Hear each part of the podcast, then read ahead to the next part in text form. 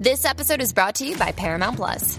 Get in, loser! Mean Girls is now streaming on Paramount Plus. Join Katie Heron as she meets the plastics and Tina Fey's new twist on the modern classic. Get ready for more of the rumors, backstabbing, and jokes you loved from the original movie with some fetch surprises. Rated PG 13. Wear pink and head to ParamountPlus.com to try it free.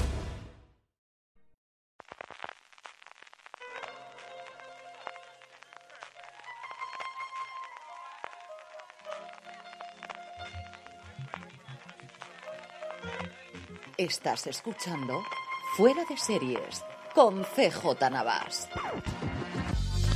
Bienvenidos a Razones para Ver, el programa de fuera de series donde comentamos por qué vale la pena acercarse a una serie, normalmente analizando su primer episodio y siempre sin spoilers. En este programa hablaremos de la serie de YouTube Premium Origin y para eso tengo conmigo, en primer lugar, aquí en el estudio Francis Arral. Francis, ¿cómo estamos? Pues con ganas de hablar de Natalia Teniton Felton, ¿no? En este, en este thriller. Y del resto del elenco, porque una de las cosas que me ha sorprendido, y ya me adelanto, ha sido el resto del elenco más allá de los dos nombres propios que había aquí de Draco Malfoy y de, y de Natalia Tena. Eh, para hablar de ella hemos invitado invitado también, que hacía un montón de tiempo que no hablamos con él en Fuera de Series. Claro, sí que lo vimos mucho en series reality en La Constante, donde sabéis que participa de forma regular a PJ. ¿Quién es PJ? ¿Cómo estamos? Muy bien, ¿qué tal? ¿Cómo estáis? Hace un montón que no hablábamos, esto no puede ser, tío. No, no puede ser. y ha sido al final Origin, ha sido al final YouTube. Si es que YouTube une a la gente. O sea, yo Sí, ya es lo que sabéis que, es lo tiene. claro. Los vídeos y las personas. Los niños ya es otra cosa, ya la podemos discutir un día de estas, la parte pedagógica, pero las personas humanas sí, hombre, sí, sí que los une. Y este Origin, que yo sé que en el- sobre todo en el grupo donde PJ es muy activo dentro de nuestro grupo de Telegram y invito así de paso, eh, recuerdo a la gente que puede unirse en el grupo que es telegram.me barra fuera de series, es una serie que conforme fueron saliendo los trailers con una campaña masiva de juegos de transmedia, nos fuimos acercando y que desde el principio nos llamó mucho la atención, Francis. Sí, fue ganando poco a poco. La serie pintaba eso, de un thriller de ciencia ficción, pero con muchos tintes de terror, que ahora analizaremos, que yo creo que, mm, que ha cumplido con un aspecto visual muy oscuro, tremendamente oscuro, y con una serie que, que muestra gran misterio. Eh, Los trailers atrapaban, y ahora veremos si nos ha atrapado este primer episodio, primeros episodios o no. Eh, PJ, tú eres un gran aficionado a la plataforma YouTube Premium desde los tiempos de Cobra Kai. Eh, ¿Es eso lo que te llevó a esto? ¿O fue de las distintas series que tienen? ¿qué, qué, qué hizo de.? Sí, voy a dedicar tiempo para ver esta. Sí, bueno, la verdad que me, me está gustando la, apuesta por, las series que está haciendo YouTube. No tiene muchas, pero de momento casi todo lo que han ido estrenando me, ha gustado.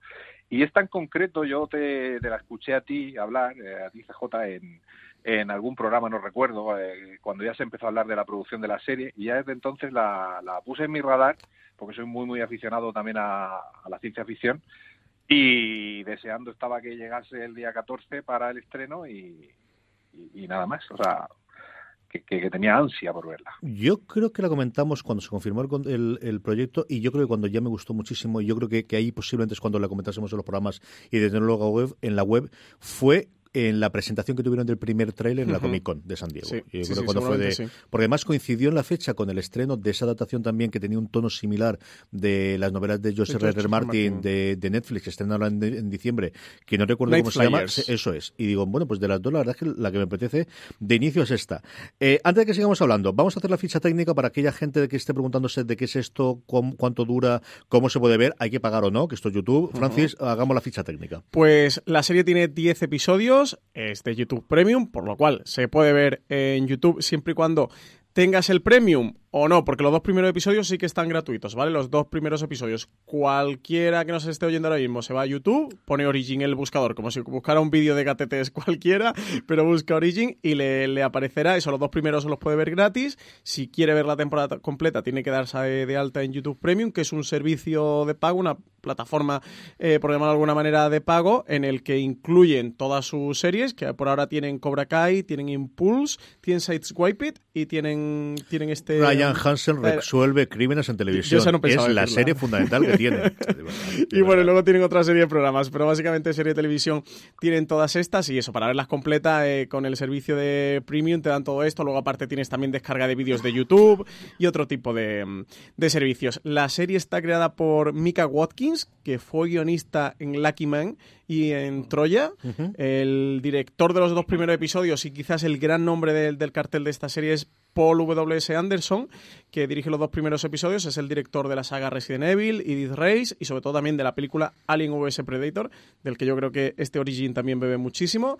Está protagonizada, como decía al principio, por Natalia Tena y Tom Felton en un reparto muy coral, donde también hay otros actores que sobresalen, y ese es un poquito este Origin, CJ. Sí, porque al final la premisa es un grupo de personas, y es cierto que es una serie que mm, este ejercicio frástico de se parece a esta mezclada con esta, PJ, ¿podríamos hablar de un Alien o incluso un Alien contra Predator junto con Perdidos? Sí, sí, sin duda, y, más, y La Cosa, y, me recuerda a otra película que produjo mm, Paul, bueno, Paul Anderson, que era Pandorum, también Horizonte Final, que fue una otra película que dirigió él. Es decir, bebe de mucho, de muchas fuentes, incluso tiene algunas escenas en algunos capítulos, sobre todo el primero, que recuerdan a Blade Runner o Altered Carbon, ¿no? que hemos visto este año. A mí las referencias siempre, la ciencia ficción me gustan, las disfruto mucho. Francis, ¿tú qué, qué te ha parecido, qué premisas tenía la serie y qué te ha parecido cuando te has acercado a ella? Pues a mí me recordaba, la primera impresión me recordaba todo lo que habéis comentado. Creo que la serie tiene mucho de perdidos, pero ahora más adelante si queréis comentamos qué es eso que tiene perdidos que tanto os recuerda, que a mí básicamente es el tipo de narración que tiene. Lo primero que nos encontramos es un, personaje que, se despierta en, una nave, que, se despierta casi como si fuera un replicante. Por aquí, aquí también tenemos ese hilo con, con Blade Runner, que empieza a explorar a ver qué ha pasado en esa nave. Es una nave eh, que lleva una tripulación completa y, van seres humanos de, con destino a un planeta eh, para colonizar un planeta que saben eh, que es habitable por la raza humana y en mitad del camino parece ser, bueno, pues que, por un fallo se han despertado. El caso es que cuando se empiezan a, a despertar unos cuantos humanos, en total son nueve, este reparto coral con el, que, con el que tenemos contacto en el primer episodio, se dan cuenta de que están a mitad de camino, de que no han llegado, de que le falta todavía muchísimo para llegar a ese planeta destino y lo más importante, que la tripulación de la nave parece que la ha abandonado y no hay restos por allí. Y los restos que se encuentran, mejor que no se lo encuentran, pero lo vamos a contar más adelante. A mí me recuerda mucho, sí que Alien, porque hay una amenaza en la nave, aunque yo solo he visto el primero y sí que al final del episodio nos dejan claro que hay alguna amenaza por ahí eh, latente, pero no termina de encontrarse. Me recuerda mucho a Perdidos, porque vamos a ir conociendo la vida de estos nueve personajes a través de flashback, a través de Em, su vida en la Tierra y de por qué decidieron embarcarse en esta nave con rumbo a este planeta y, con destino a lo desconocido. me recuerda mucho también a una película que siempre recomiendo, pasó muy desapercibida, que se llama Life, una peli que se estrenó hace un par de años, creo que fue eh, hace un par de veranos, que, también la comparaba mucho con, con, Alien y con The Thing, con la película de John Carpenter, y de verdad que es una película muy estimable. Y por la fotografía tan oscura, ese tipo de imagen oscura que tiene, que tiene este Origin, sí que me, me recuerda mucho, mucho a Life. Es una serie, yo creo que podemos hablar también del aspecto estético y luego eh, PJ que ha visto más que nosotros nos puede contar, bueno, pues el cómo va evolucionando sin spoilers, como siempre hacemos en, en, en eh, bueno, en, nuestros programas, en nuestras razones para ver. A mí me ha dejado eh, impresionado el aquí hay dinero, PJ. O sea, aquí es, aparte del elenco, que es cierto, por un lado, parece un episodio, una serie muy embotellada, pero que en efectos mm. especiales en el 2018 esto es como se tienen que hacer las cosas, ¿no? Sí, sí, además yo creo que es una de las cosas de las que pecan, por desgracia, las series de ciencia ficción, ¿no? Que casi siempre vemos esa falta de presupuesto en la producción, salvo quizá en The Spans en los últimos tiempos, pues yo aquí aprecio eso, una muy buena producción y, y, y eso, tú has dicho, aquí hay dinero y se ve, se ve en todo, aunque sea eh, aunque sean interiores el, donde transcurre la mayor parte de la acción, que es la nave, pero sí que es verdad que cuando se hace un plano exterior o en los flashbacks sobre todo, pues se nota que, que, sí se han tomado en serio la producción.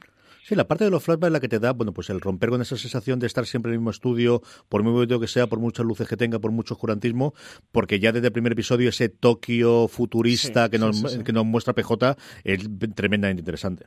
Sí, sí, sí sin sí. duda. Sí, sí, es que el, digamos que entre comillas el protagonista de este primer episodio podría ser, o en el que se centra el episodio, el personaje casi capitular es un, uno de origen japonés y vemos ese Tokio del futuro, el Tokio del futuro es chulísimo, ¿eh? O sea, quiero vivir en ese Tokio, no me quiero morir hasta poder verlo.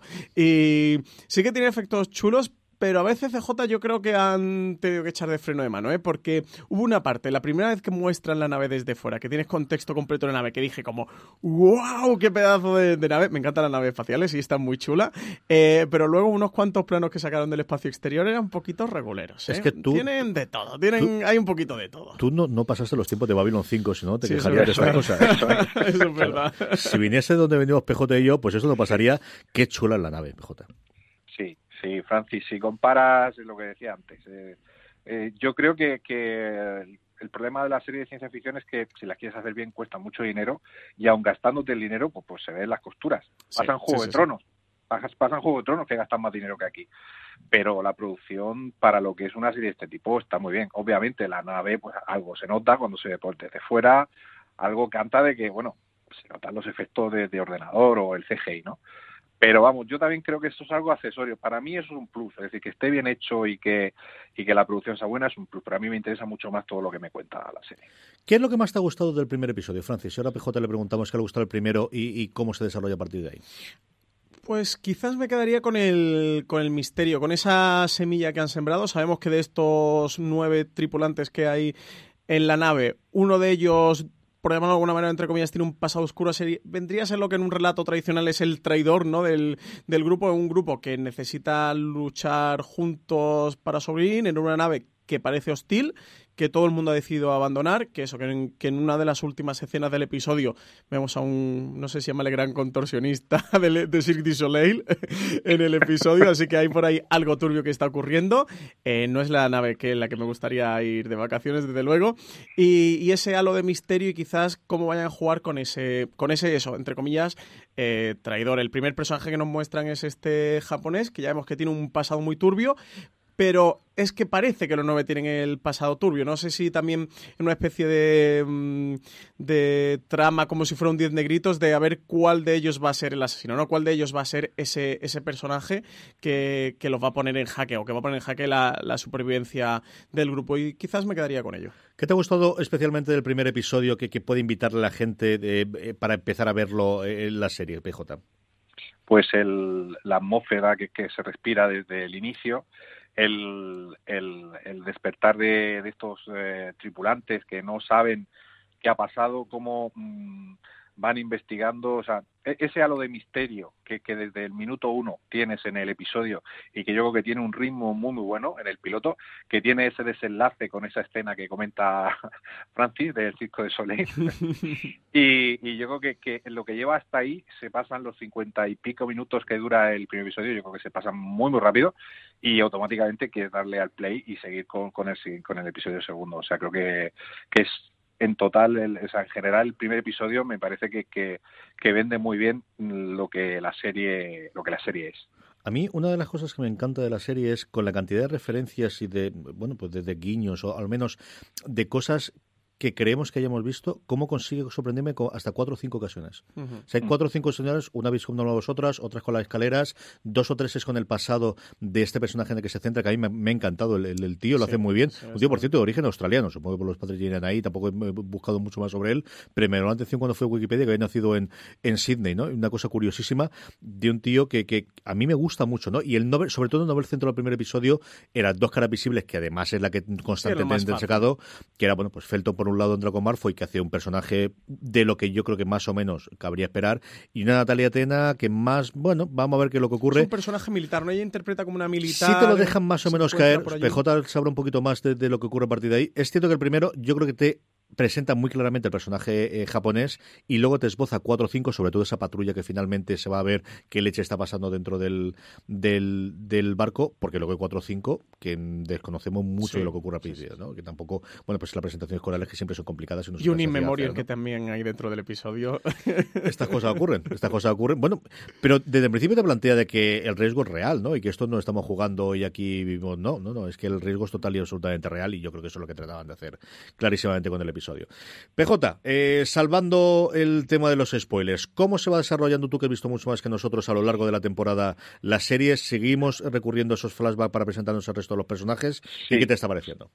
Sí, mira, eh, en cada episodio, por lo menos de los que yo he visto hasta ahora, eh, tenemos un personaje que sin ser el personaje principal del capítulo, porque es una serie muy coral, sí que lleva un poquito el peso dramático del capítulo y sobre ese personaje se centra el, flashback en cuestión. Y entonces nos vienen contando un poco pues su, historia y por qué está aquí.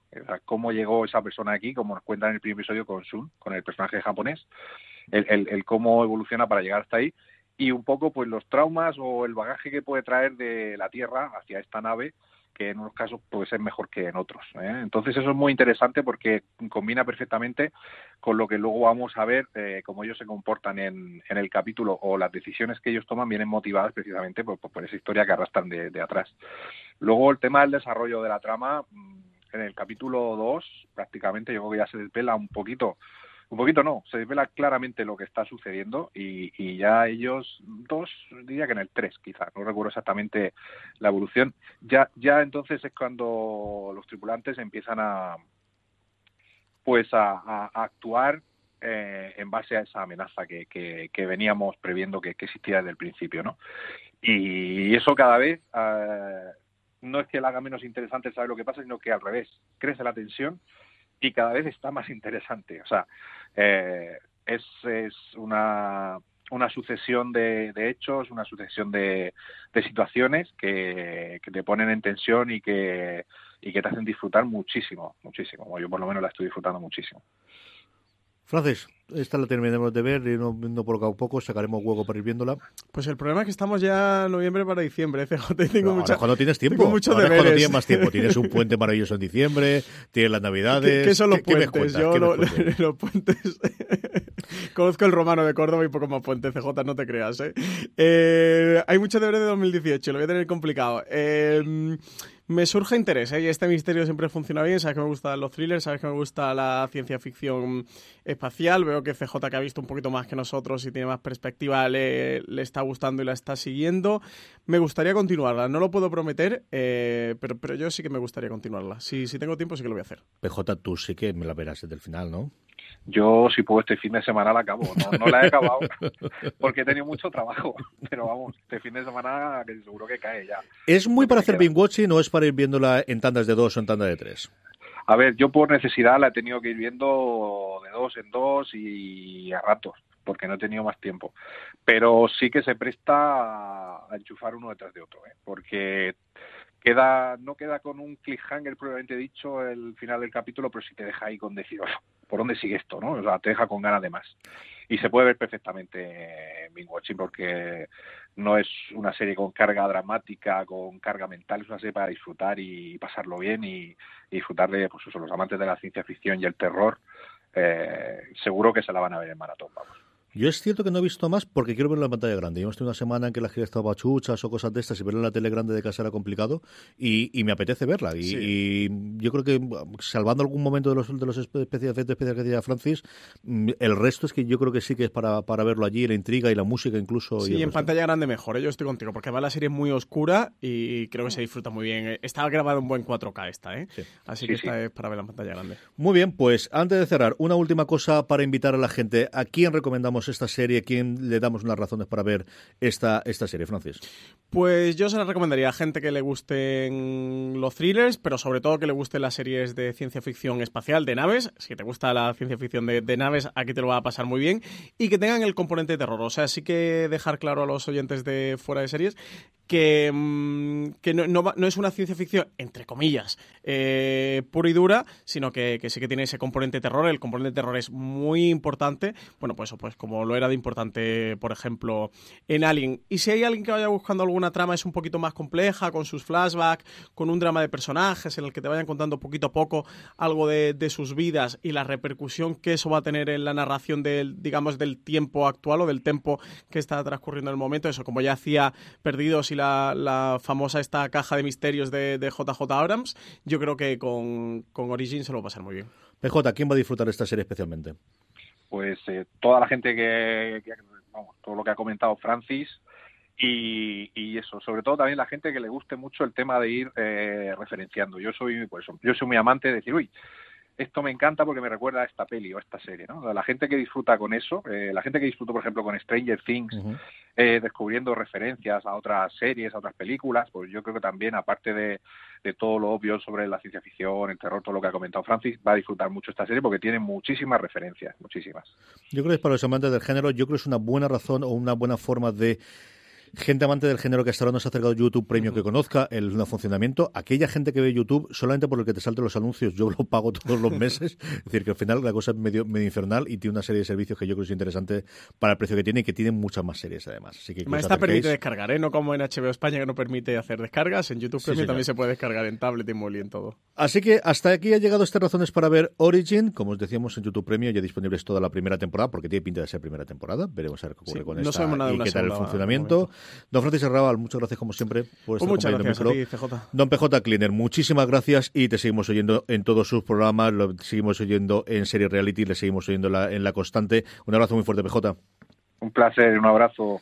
Y a todos vosotros, queridos oyentes, eh, nada, mucho más eh, contenido sobre series de televisión, incluido nuestra crítica inicial sobre Origin en fuera de series.com, mucho más contenido como siempre en nuestro canal de podcast. Y como siempre os digo, un abrazo muy fuerte y recordad, tened muchísimo cuidado ahí fuera.